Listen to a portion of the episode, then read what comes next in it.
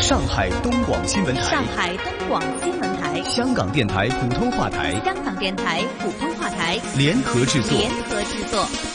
沪港经济通。沪港经济通。上海、香港、长三角城市群、粤港澳大湾区，以及关注沪港经济发展的海内外听众朋友，欢迎您在每周同一时间收听由上海东广新闻台、长三角之声、香港电台普通话台联合制作的沪港经济通。大家好，我是上海东广新闻台长三角之声的主持人高松。大家好，我是香港电台普通话台的主持人刘明正，很高兴能够在节目当中为大家分享最新的香港及粤港澳大湾区城市群的资讯，并且与大家一起关注上海大都市圈以及长三角城市群的发展现状。让我们马上把时间交给高松，介绍本周上海方面的经济焦点。好的，谢谢明正。我们来关注本周上海方面。十月二十二号，市政府举行第二届进博会上海交易团新一批十八家六天加三百六十五天交易服务平台授牌仪式。副市长、上海交易团团长许昆林为新认定的十八家平台授牌。这十八家平台包括世界农产品交易平台、虹桥自贸城、外服严选平台等。虽然进博会展期只有六天，但为打造永不落幕的博览会，上海按照政府主导、企业主体、市场化经营的原则，在首届进博会举办前，共授予虹桥进口保税展示交易中心等三十一个六天加三百六十五天交易服务平台，逐步成为进博会展品进入中国市场的重要对接渠道。也成为承接放大进博会溢出带动效应的重要载体。首届进博会闭幕以来，首批三十一个平台已经累计引入近八百家参展商的两万多种件展品，价值九十多亿元，进口约七百五十二亿元商品，较首届进博会召开前增长百分之一百零八。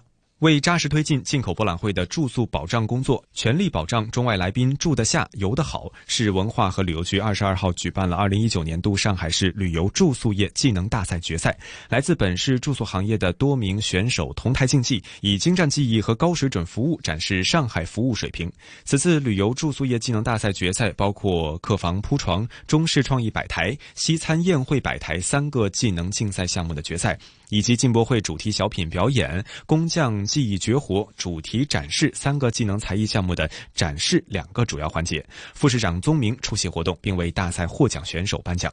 由上海城市形象推广中心研发和运营的“游上海 ”APP，二十二号举行了上线试运行。副市长邹明出席启动仪式。APP 汇集了全市食住行游购娱等各类文化旅游和社会市场资源，链接一网通办、医疗等政府公共资源，同时还通过 5G、VR、AR 等技术展示上海全貌，并汇集了十六个区的景点、酒店、美食、精品线路、特产、交通等核心资源。用户可以点开预订上海的酒店门票和旅游线路，预约用餐位置，购买飞机、火车票等等，实现便捷出行、一站出游。好的，以上就是本周上海方面的经济焦点，把时间交给香港的主持人。好的，谢谢。让我们来关注到在香港方面。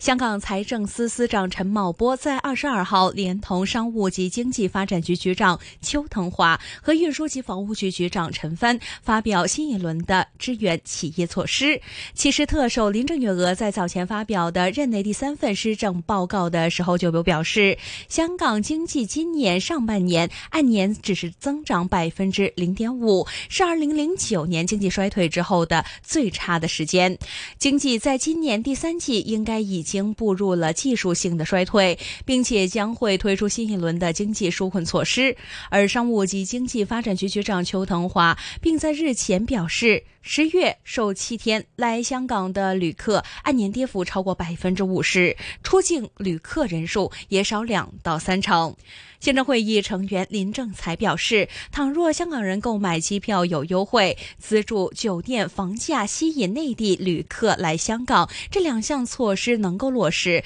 对于舒缓现实社会现况是一个好事情。形容受惠的不只是老板，普罗大众都会受惠，特别是旅游、零售和饮食等相关的行业，都有不少的基层雇员。他又说，买机票便宜一些，对于一般市民都有一点的好处。他指，现实最受影响的劳工阶层，首先是零售以及餐饮业。但是在日后，如果立法会财委会迟迟未能够批出工程拨款，相信下一步会受到影响的是建造业界的工友。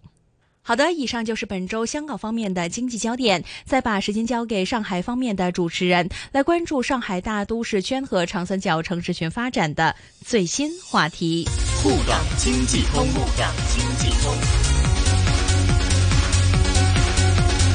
好的，谢谢。由安徽省委书记、省人大常委会主任李锦斌、省委副书记、省长李国英率领的安徽省党政代表团，二十二号来沪考察。上海市委书记李强、市委副书记、市长应勇出席上海安徽经济社会发展情况交流座谈会，共商深化沪皖两地合作，携手落实长三角一体化发展国家战略。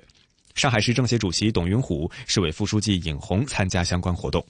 李强代表市委、市人大常委会、市政府、市政协对安徽省长期以来给予上海的支持帮助表示感谢。李强指出，我们要深入贯彻落实习近平总书记关于长三角一体化发展的重要讲话和重要指示批示精神，全力落实长江三角洲区域一体化发展规划纲要，携手做好长三角一加三大于四这篇大文章。要牢牢把握中央赋予的战略使命。牢牢把握一体化核心内涵，上海要更好发挥作用，多挑重担，多算大账，多做服务。上海和安徽人员相亲，文化相通，希望不断深化协同创新、产业合作、公共服务等各方面全方位合作交流，共同在落实好国家战略中加快发展。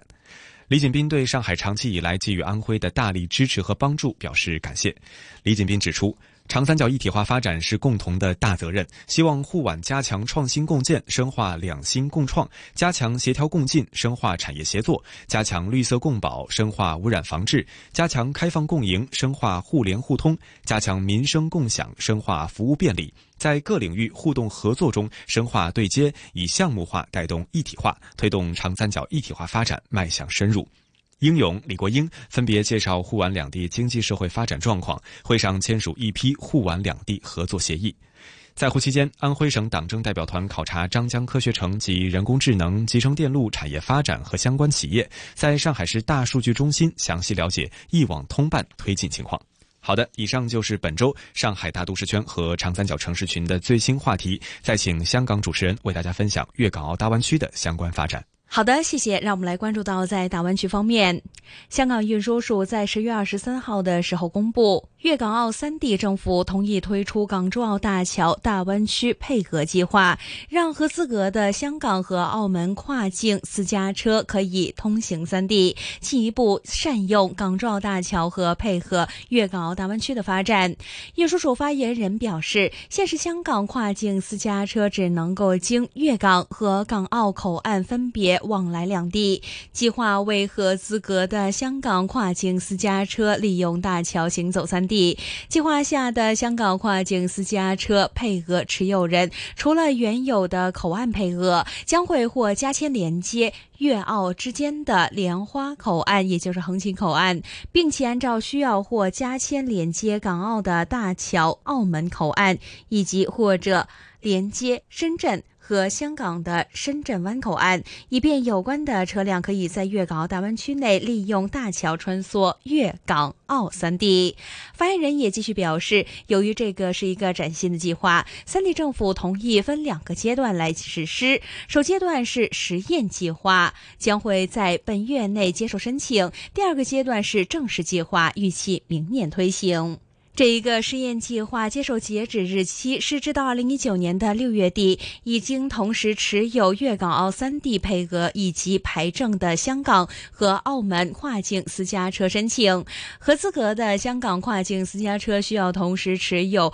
常规配额行走大桥来往港澳以及其中一个港澳陆路口岸。实验计划受惠的私家车数目预计大约有四十多辆。实验计划的配额每年将会和该跨境私家车原有口岸配额同时届满，以较短年期者为准，并且运输署将会在本月的二十八号之后发现邀请和资格的配额持有人提出申请。好的，那么以上就是有关于粤港澳大湾区城市群发展的最新分享。我是香港电台普通话台的刘明正，再次请出上海东广新闻台的主持人。谢谢明正，也谢谢大家。每周同一时间在香港电台普通话台易线金融网节目和上海东广新闻台长三角之声中国城市群栏目共同关注沪港两地经济交流。我们下期节目再见，下周见。沪港经济通，沪港经济通。上海东广新闻台、香港电台普通话台联合制作。联合制作。